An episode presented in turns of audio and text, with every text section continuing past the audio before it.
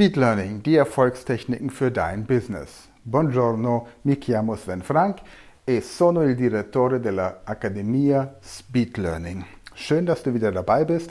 Heute bei Teil 4 von 4 zum Lernen von Italienisch in 4 Wochen. Tja, wo stehst du? Geht es dir so wie den meisten, dass du das Gefühl hast, ich möchte diese Sprache gerne lernen, aber irgendwie kommst du nicht so richtig in die Puschen? Geht es dir so, dass du das Gefühl hast, okay, ich lese vielleicht nochmal Lektion 1, 2 und 3 durch, weil ich mich dann besser fühle, weil ich die Sachen besser verstehe, als die Zeitungsartikel im Corriere della Sera oder den Bericht über Atomphysik auf Wikipedia in italienischer Sprache? Oder hast du das Gefühl, wenn du dir Filme anguckst auf YouTube, vielleicht sogar mit Untertitel, dass dir die besonders schwer verständlich vorkommen? Tja, willkommen im Club. Denn genau das ist das, was passiert, wenn man Sprachen alleine lernt. Man braucht eine hohe intrinsische Motivation. Du brauchst also einen hohen Antrieb, ein großes Warum. Du musst wissen, warum du diese Sprache überhaupt lernen möchtest. Und da sind wir bei den apokalyptischen Reitern. Denn die apokalyptischen Reiter werden immer wieder dafür sorgen, dass du dich davor drückst, die italienische Sprache zu lernen.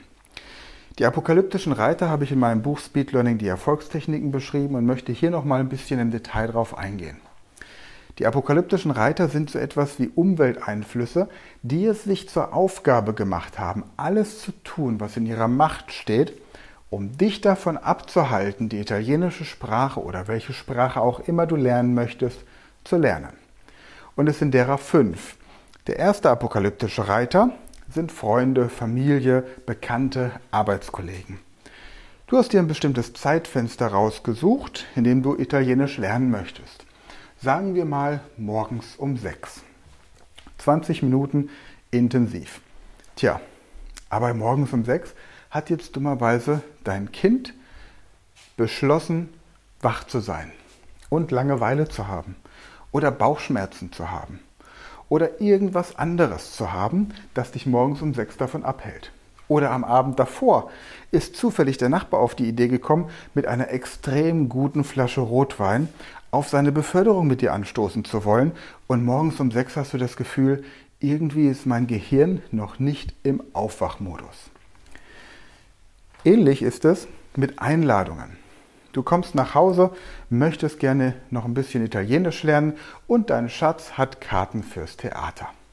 Deine Freunde oder Freundinnen rufen an und laden dich ins Kino ein, weil ja jetzt endlich mal wieder Kinoveranstaltungen laufen und es sowieso schwer genug ist, Karten dafür zu bekommen. Nein, der Film ist nicht auf Italienisch, wir schauen ihn uns auf Deutsch an. Übrigens sehr zu empfehlen.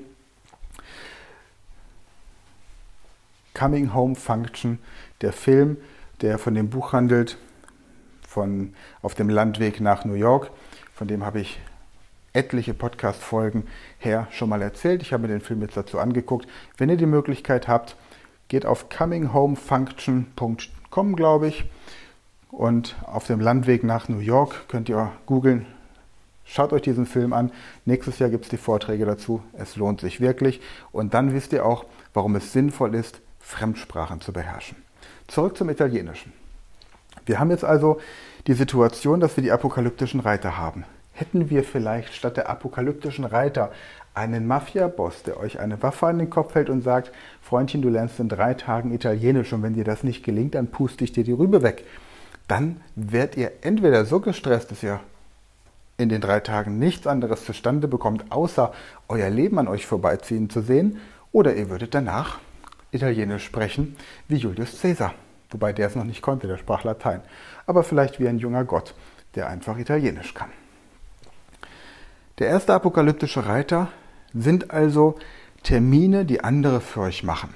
Ihr dürft Überstunden machen. Die Kollegin ist krank, ihr müsst einspringen. Es wird einfach euer Zeitplan verplant. Ja, Jetzt habt ihr euch schon vorgenommen, dass ihr weniger Fernseh gucken wollt und stattdessen in der Zeit abends Italienisch macht.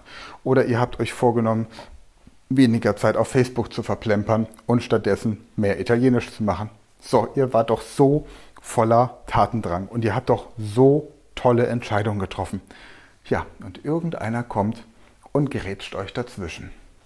Und wenn ihr jetzt kein vernünftiges Warum habt, keine Motivation habt, warum ihr Italienisch lernen wollt, und ihr sagt, ach, es wäre halt schön, wenn ich das nächste Mal beim Pepe in der Pizzeria die Pizza auf Italienisch bestellen könnte. Freunde, das ist keine Motivation.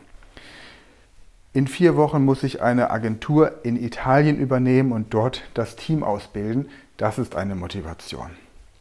Meine Schwiegereltern leben in Palermo und sprechen kein Wort Deutsch. Das ist eine Motivation, die allerdings für die meisten auch nicht stark genug ist. Der zweite apokalyptische Reiter sind körperliche Symptome. Wir sprachen von dem Arbeitskollegen, der mit der Flasche Rotwein vorbeikommt und plötzlich stellt er fest, dass euch diese Flasche Rotwein genauso gut schmeckt wie ihm und aus der Flasche wird eine Kiste. Naja, vielleicht keine ganze, aber für jeden eine Flasche Rotwein und am nächsten Morgen hast du das Gefühl, hm, irgendwas dreht sich in meinem Kopf, das da gestern Abend noch nicht war. Gestern Abend war es irgendwie noch ein besseres Gefühl.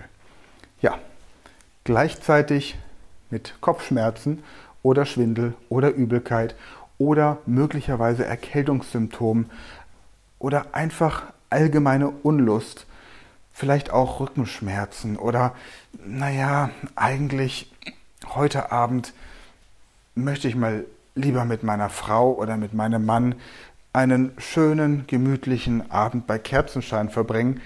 Auch das sind Einflüsse des apokalyptischen Reiters Nummer zwei. Ich sage nicht, dass ihr jetzt beim romantischen Miteinander Vokabeln abfragen sollt, italienisch Komplimente dahin seufzt oder tatsächlich komplett auf diese Romantik verzichten sollt, schon gar nicht bei der italienischen Sprache, sondern dass ihr einfach überlegt, wann kann ich alternativ Zeit finden, um mich mit der italienischen Sprache zu beschäftigen. Denn ehe ihr euch verseht und eure ganzen körperlichen Symptome überwunden sind, kommt der dritte apokalyptische Reiter und das sind Emotionen.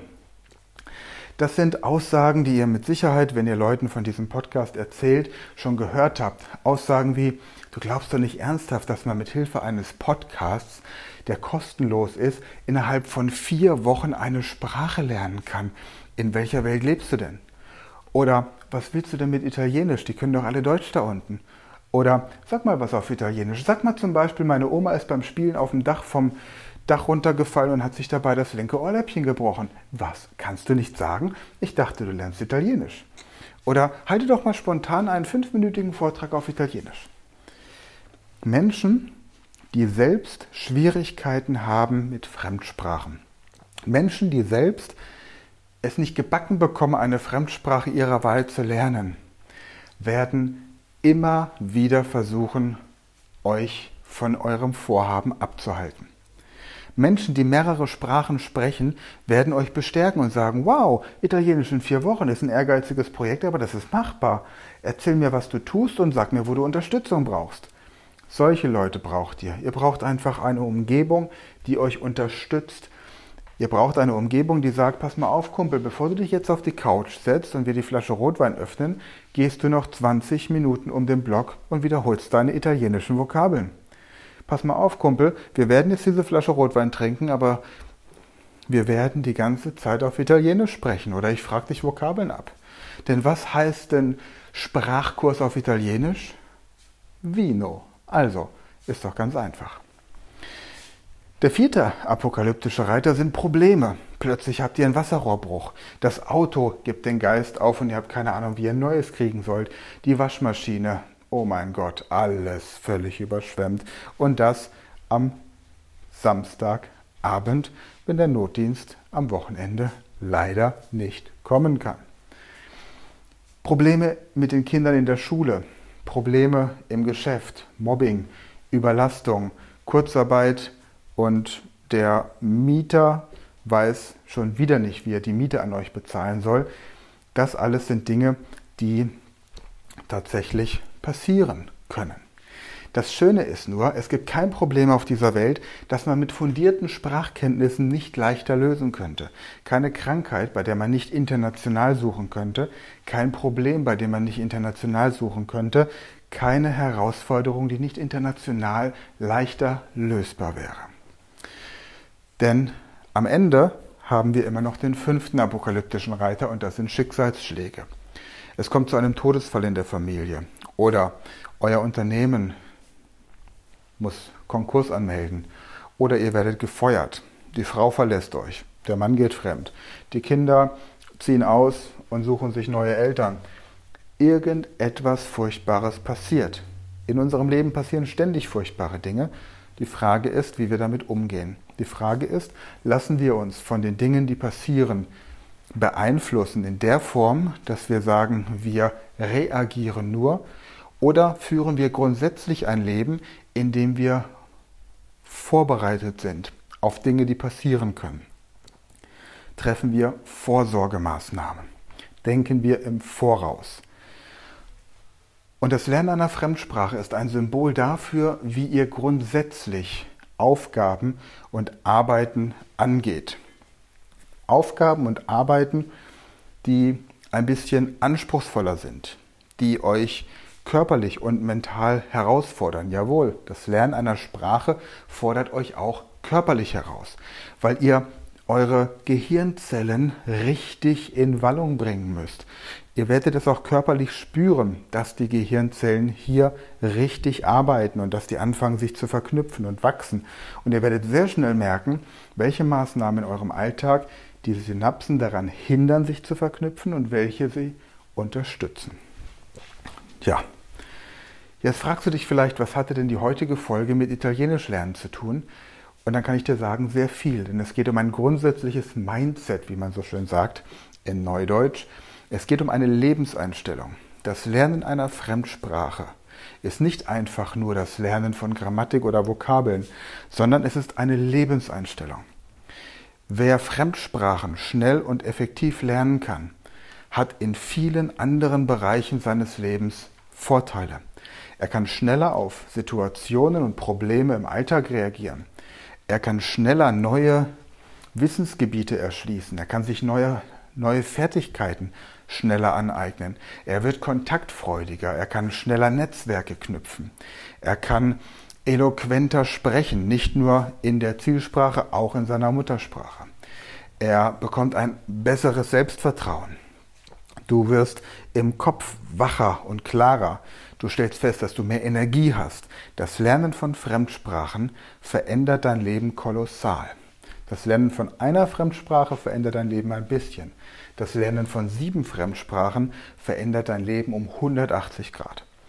In diesem Sinne, mach was draus. Nimm diese Sprachmöglichkeiten hier bei dem Podcast wirklich ernst. Und wenn du sagst, naja, Italienisch war jetzt ganz nett, aber irgendwie hat es nicht so gewuppt, dann setze jetzt deine Uhr auf Null und lass uns im Oktober Schwedisch lernen.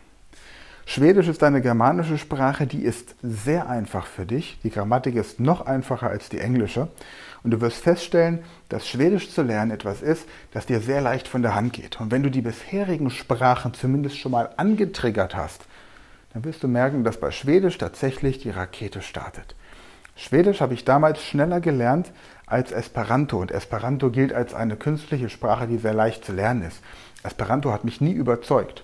Für mich war Interlingua immer die bessere Alternative. Aber Schwedisch ist eine Sprache, die du lieben wirst. In diesem Sinne, freu dich drauf.